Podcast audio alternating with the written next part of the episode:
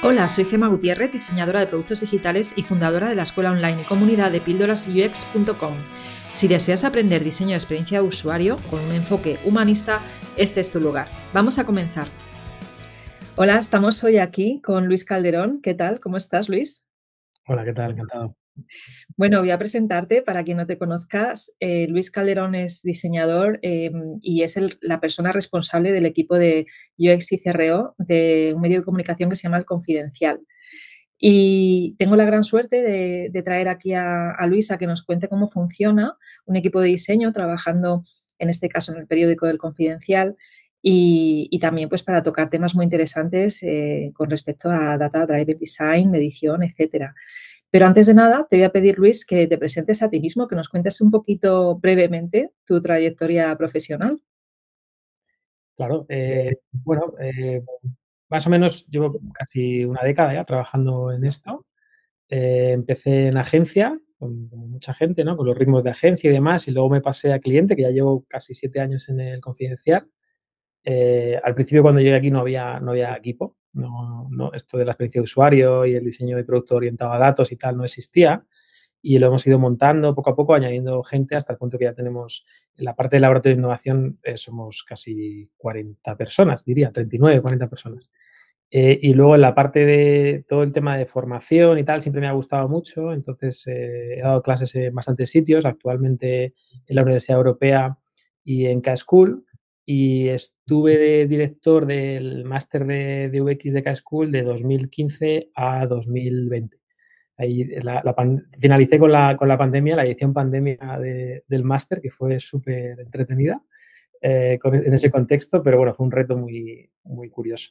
Y nada, esa parte, parte de formación, parte de, de, cliente, de agencia y luego de cliente. Eso es un poco esa, eh, mi trayectoria. Vamos, que podríamos también de aquí sacar un episodio hablando de qué es mejor, si trabajar en cliente final o no. Bueno, es, un debate siempre, ese se habla mucho.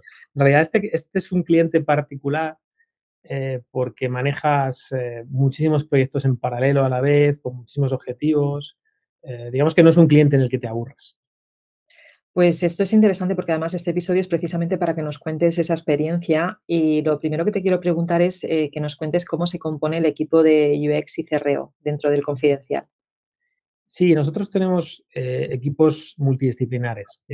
básicamente constan pues, los, desarrolladores, diseñadores, gente de UX y gente de data. Entonces, en esos equipos multidisciplinares, cuando trabajamos proyectos más específicos, por ejemplo, de CRO, eh, se trabaja con esos diferentes perfiles. Eh, sí que em, en la parte más de, diseño de producto, como lo llamamos aquí internamente, a, los productos que hacemos, a los servicios que generamos, sí que intentamos que siempre haya esa, esa diferentes disciplinas, porque yo creo que nos, nos enriquece bastante. digamos que la gente de diseño y de producto estamos infiltrados en los diferentes equipos y dirigimos todo un poco desde ahí. Eh, esa parte yo creo que es muy interesante porque te enriquece mucho. Entonces, casi todos los diseñadores o las personas que trabajan en producto de aquí están muy cerca de los datos. Y eso es bastante, bastante positivo, sobre, sobre todo a la hora de argumentar y defender las cosas y por qué las estás haciendo y las decisiones de diseño que tomas. ¿Y cómo se compone ese equipo? ¿Que tienes muchas personas, pocas, diferentes perfiles? Cuéntame un poco. Bueno, siempre te voy a decir que menos de las que necesito, de las que necesitamos. De hecho, justo estábamos eh, buscando perfiles, o sea que siempre es interesante contar con más gente. Eh, lo que pasa es que somos un poco especialitos a la hora de contratar porque buscamos perfiles muy concretos que sepan eh, trabajar en este entorno ¿no? de, de datos. No, es fácil contratar. Entonces, en, ese, en esos equipos estamos, eh, hay diseñadores en cada uno de los diferentes equipos. Tenemos equipos orientados a la parte de suscripciones y equipos orientados a lo que llamamos un poco negocio más eh, legacy, ¿no? Que no deja de ser el negocio de los medios de toda la vida de eh, competir por el tiempo de la gente. Al final, nosotros lo que hacemos es competir por el tiempo de la gente respecto a otras plataformas que puede ser desde YouTube a otros medios de comunicación. Entonces, eso es nosotros lo que llamamos el negocio más legacy, entre comillas. Y entonces, en cada uno de estos equipos hay, diseñadores, hay gente de data. Y luego nos juntamos para hacer proyectos, proyectos de CRO, como ahora tenemos tres abiertos. Eh, luego, si quieres, comentamos sobre esto. Y tres, grandes proyectos de, de, abiertos. Y en esa, esa sería un poco la estructura de, la parte de, de, cómo estamos organizados en el, en el laboratorio de innovación y en el confidencial. Eh, mi duda es si los perfiles de UX también saben de CRO, ¿son híbridos o son separados? Eh, no, no, todos. O sea, la parte de, de, CRO no es una. O sea, no hay tantos perfiles que, controlen de la parte de UX, diseño de producto digital, parte de eh, UI y además de CRO. Pero sí que tenemos procesos que llevan a la gente hacia ese punto. Eh, al final, si tú, aunque no sepas mucho, empiezas a trabajar en, empiezas a acudir a reuniones donde se abran, se abren esos procesos y se habla, se habla ese lenguaje, acabas poco a poco aprendiendo.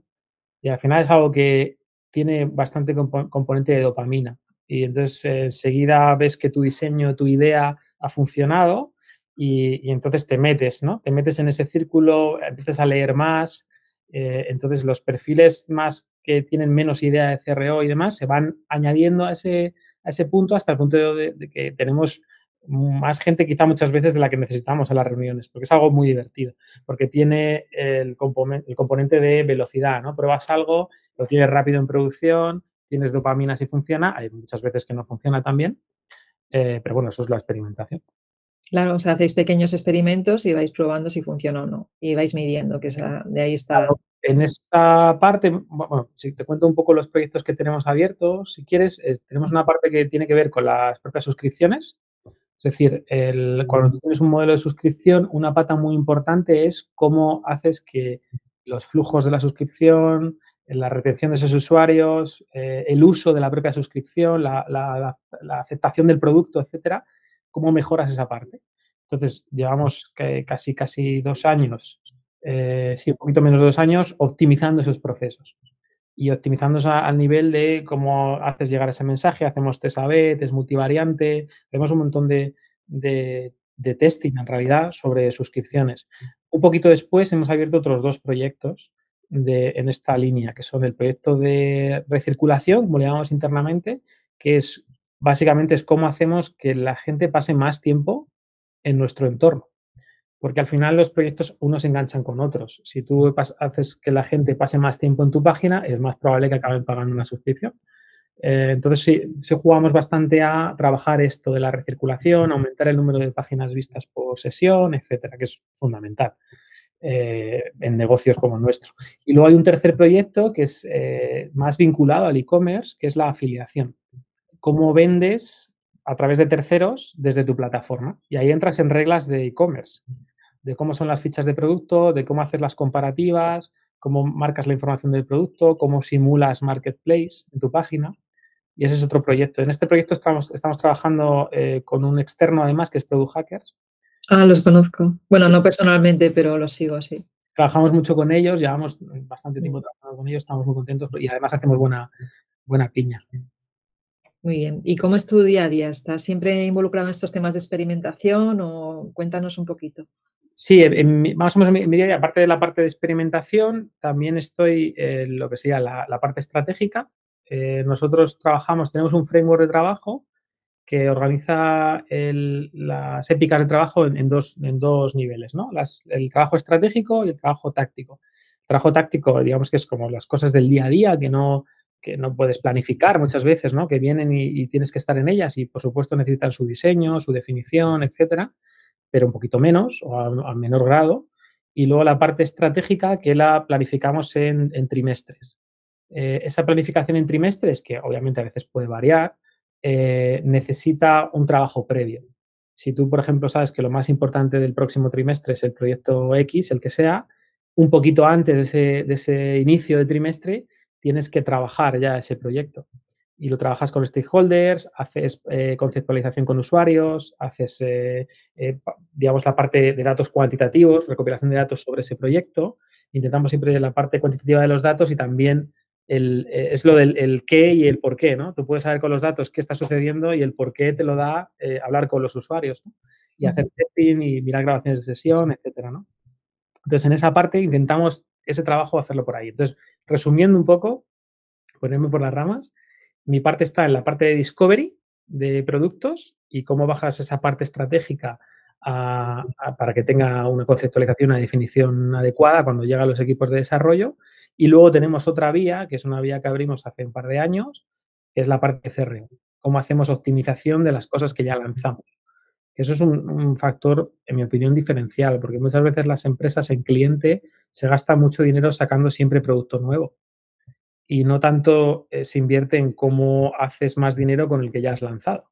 E, esa parte es fundamental. Y este es como muy divertido, ambos son divertidos, ¿no? Pero este es muy, muy divertido porque enseguida ves retorno a las cosas que haces, ¿no? El otro es pues un trabajo eh, más conceptual eh, y que entre que lo empiezas a conceptualizar y diseñar y sale, pues siempre los tiempos son mayores, ¿no? También depende del tamaño del proyecto. Y si tuvieras que pensar en el reto principal que tiene que, tiene que cumplir eh, el equipo de UX y CRO, si que te quedaras con un solo reto, ¿cuál sería? Probablemente la consistencia en la experiencia, porque no es sencillo. Cuando tienes mucha gente experimentando, experimentando o cuando tienes muchos proyectos o muchos usuarios, nosotros los medios de comunicación al final tenemos una barbaridad de usuarios recurrentes cada día eh, y además tienes muchos de esos usuarios que ya están pagando. El eh, aportar una experiencia consistente en todos los canales, en todas las páginas, en todas las experiencias, no es sencillo. De hecho, muchas veces eh, tenemos que mejorar ahí. Y, además, cuando tienes muchos objetivos diferentes ¿no? de experimentación, a veces pueden llegar a colisionar. Entonces, eh, esa, es, la parte que yo veo más compleja a nivel organizativo, de cómo, haces que todo tenga sentido cuando quieres disparar a muchos objetivos diferentes. Por eso es importante el tema de la, North Star y este tipo de métricas. Pues justo ya has sacado el tema, eh, cuéntanos qué es una North Star, ¿no? Y, si tenéis una y cómo, cómo es, cómo funciona. Sí, nosotros tenemos eh, una que históricamente se ha llamado siempre aquí, desde hace ya muchos años, parroquianos. Este, eh, los parroquianos, ¿quiénes son estos, estos eh, personas? ¿no? Pues son las, la gente que viene todos los días. al final, un medio de comunicación no es como otros negocios. La recurrencia es fundamental, ¿no? Tú cuando contratas, yo qué sé, o pides un globo, no lo pides absolutamente todos los días de tu vida. Pero sí que entrar a un medio de comunicación, pues probablemente entre, si no todos los días, sí muchos días de la semana. Entonces, esta gente que viene de manera recurrente son lo que nosotros llamamos parroquianos. Al final, en los negocios de este tipo, esta gente son, los diamantes, porque son los que te generan la mayor parte del negocio. Eh, un porcentaje relativamente pequeño o no tan pequeño de tus usuarios hacen la mayor parte de tu tarta de ingresos, ¿no? en, los diferentes sentidos. Eh, entonces, para nosotros esta es la North Star, es esa métrica en la que a la hora de trabajar miramos. Eh, por supuesto, hay veces que lo hacemos mejor, a veces que lo hacemos peor, como todo, pero esa, métrica es fundamental. esto genera más parroquianos, genera más negocio, hace que no se vayan a otro sitio, porque la retención en los negocios de este tipo, los negocios de hábito, muy de hábito como este, es fundamental también. ¿Cómo hacemos que alguien vuelva? Eh, a, consumirte o que venga, en lugar de venir una vez al día, venga dos o venga tres. Eso, es, fundamental. Entonces, para nosotros esta sí que es la métrica, no es, no es específica del confidencial. ¿eh? En, los medios de comunicación, eh, la métrica de usuarios lovers o loyals, te lo vas a encontrar de, diferentes formas, es clave. Y dices, bueno, esto es un poco abstracto, ¿no? Parroquianos, ¿no? Loyals, ¿cómo, ¿cómo mides esto? ¿no? Pues entonces nosotros trabajamos con dos, con dos propensiones. Una que está más orientada a la conversión en suscripción, que es el, LTS que se llama, ¿no? que es la propensión a, suscribirte, ¿no? que tiene una serie de factores un poco más complejos, pero la que realmente nos sirve para como métrica a la que mirar, ¿no? como North Star, es, eh, es este parroquianos que se traduce en una que se llama RFV, que al final es el recency, el frequency y el volume, es decir, eh, la frescura de la visita, si el usuario te ha visitado ahora o hace una semana, ¿no? El frequency, que es la frecuencia con la que te visita la página, no es lo mismo un usuario que viene una vez al día a otro que viene cuatro veces, ¿no? Y el volume es el número de páginas eh, o el volumen de páginas que visita. No es lo mismo venir una vez al día eh, y visitar dos páginas que venir una vez al, día y visitar 25, eh, ¿no? Entonces, esto es una métrica calculada de esas tres variables. Y lo que te da es una cifra del 0 al 100. Pues, eh, si tienes eh, un RFV, por ejemplo, probablemente si tú visitas el confidencial, pues podría, y estás logada y demás, podríamos ver el RFV que tienes, ¿no? Eh, de manera anónima. Entonces, en este, en este caso, eh, es interesante trabajar con eso, porque al final te estás llevando a, números un concepto, que es el concepto de fidelización o de fidelidad de tu, de tu usuario. Y entonces esto es muy interesante a la hora de llevártelo a la experiencia de usuario, porque tú puedes eh, interpretar que determinadas acciones que realizas en la página mejoran o empeoran esta cifra. Entonces es, interesante porque no es algo, no es un, no es un EPS, no es eh, una encuesta de satisfacción, no es un, que son por supuesto importantes, sino es algo más, entre comillas, objetivo respecto a la experiencia de los usuarios en esa página. ¿Y qué herramientas utilizáis? Y también dejar aquí claro, em, mm o sea, ¿quién, quién está detrás del uso de esas herramientas. Porque a veces, te digo esto porque a veces me llega gente que me dice que em, aplica como UX designer a, pues a una startup y le piden que, que también sepa utilizar las herramientas. Entonces, te dejo ahí la pregunta sobre la mesa porque yo considero que tienes que conocer ¿no? Eh, y, saber hacer experimentación, pero eh, ya que te pidan también usar las herramientas, creo que, que está más orientado a otro perfil, ¿no?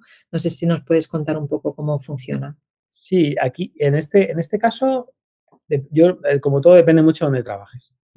Eh, nosotros aquí tenemos una filosofía que, no es una de las cosas que más, que más me gustan de trabajar aquí, que es eh, tú puedes manejar tanto como quieras aprender.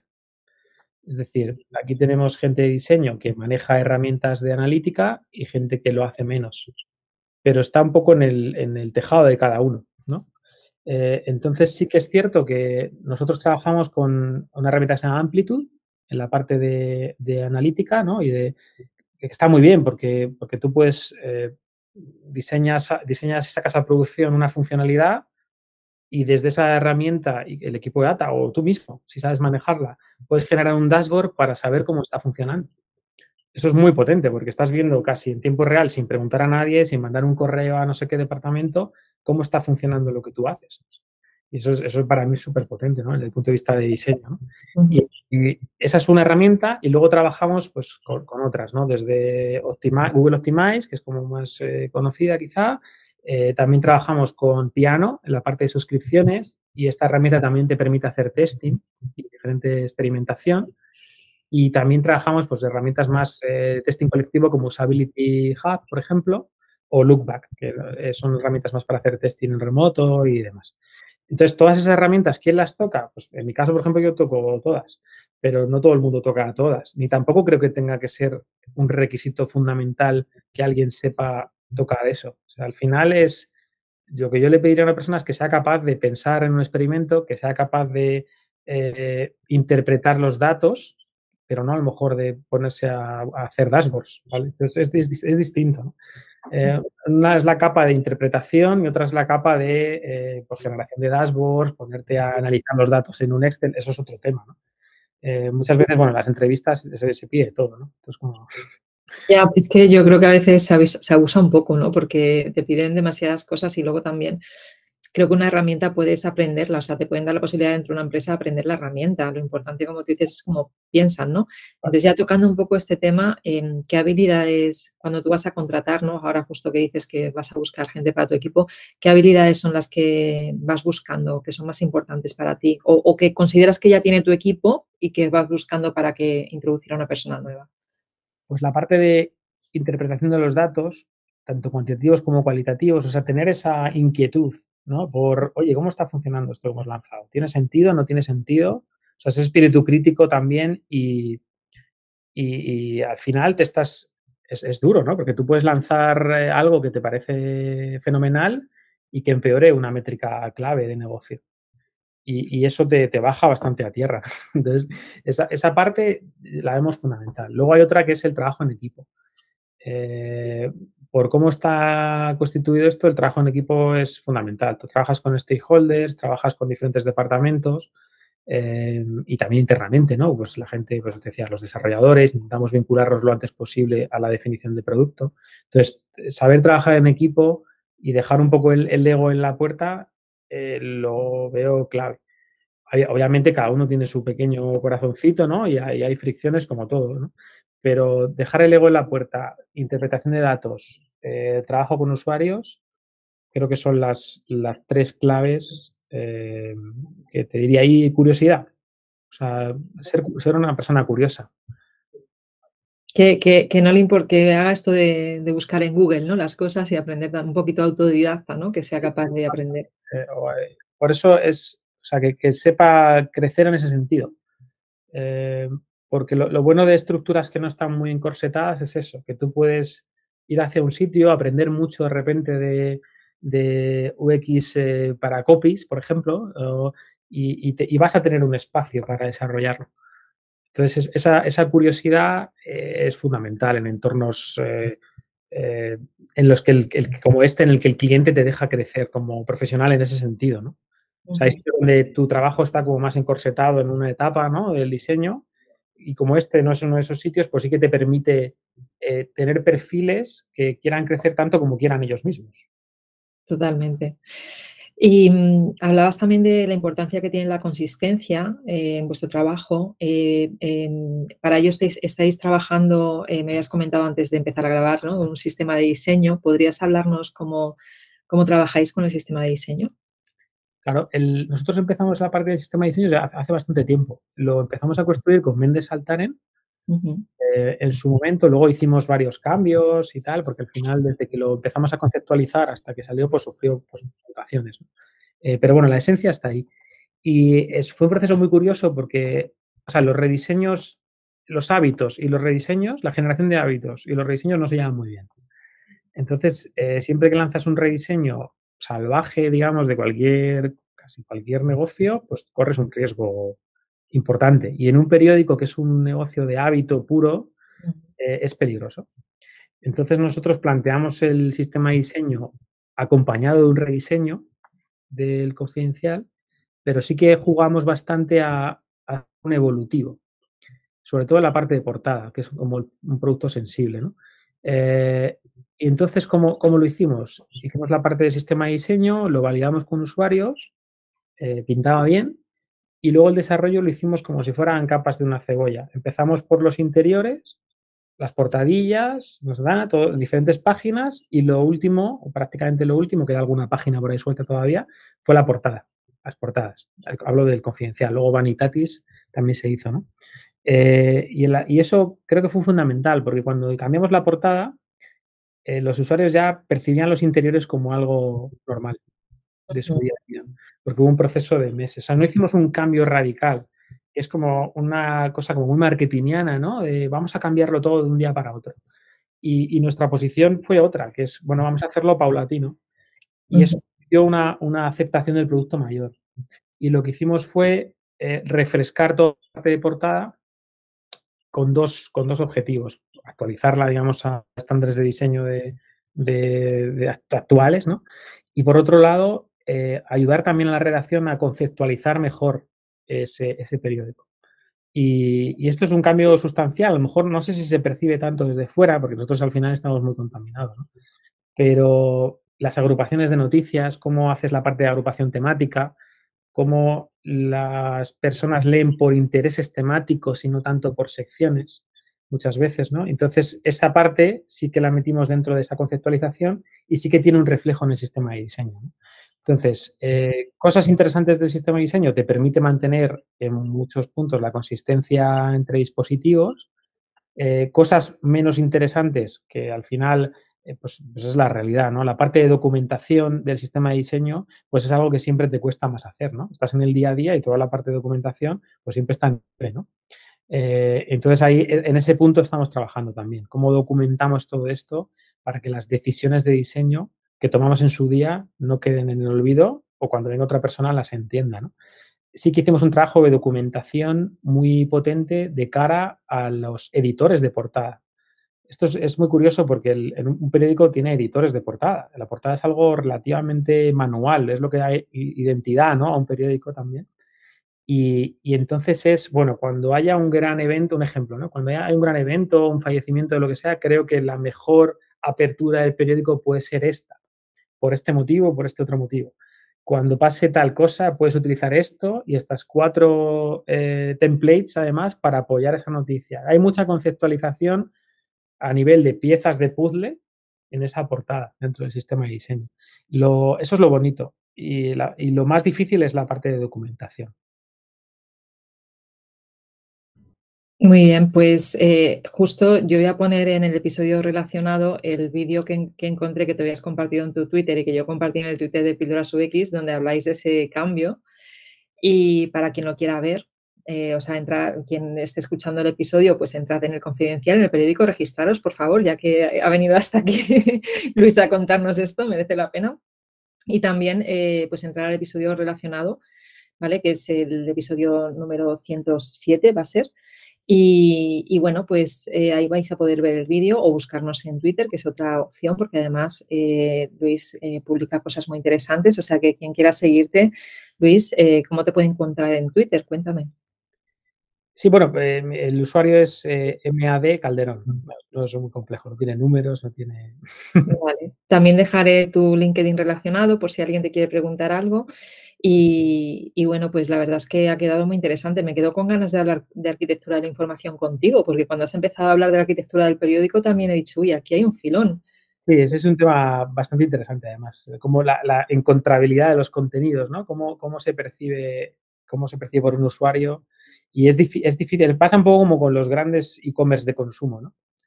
Eh, yo siempre pongo, en las clases siempre pongo un ejemplo, eh, me repito un poco, pero es que siempre pregunto que es un yogur, por ejemplo, que es un lácteo o un postre, ¿no? Y siempre genera mucho debate, ¿no? En la, en la gente, pues esto nos pasa un poco igual, cómo encuentra la gente determinadas categorizaciones y cómo se ven afectadas estas por la autoridad que tienen ya en SEO.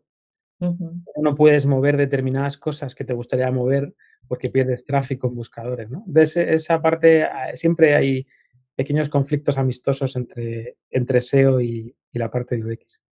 Bueno, pues aquí lo dejamos. Quizá para el año que viene te vuelva a pedir el favor de que vengas al podcast. Y Luis, pues mil gracias por, venir aquí. Estoy muy contenta de verdad de haberte entrevistado. Ah, gracias a ti, cuando quieras.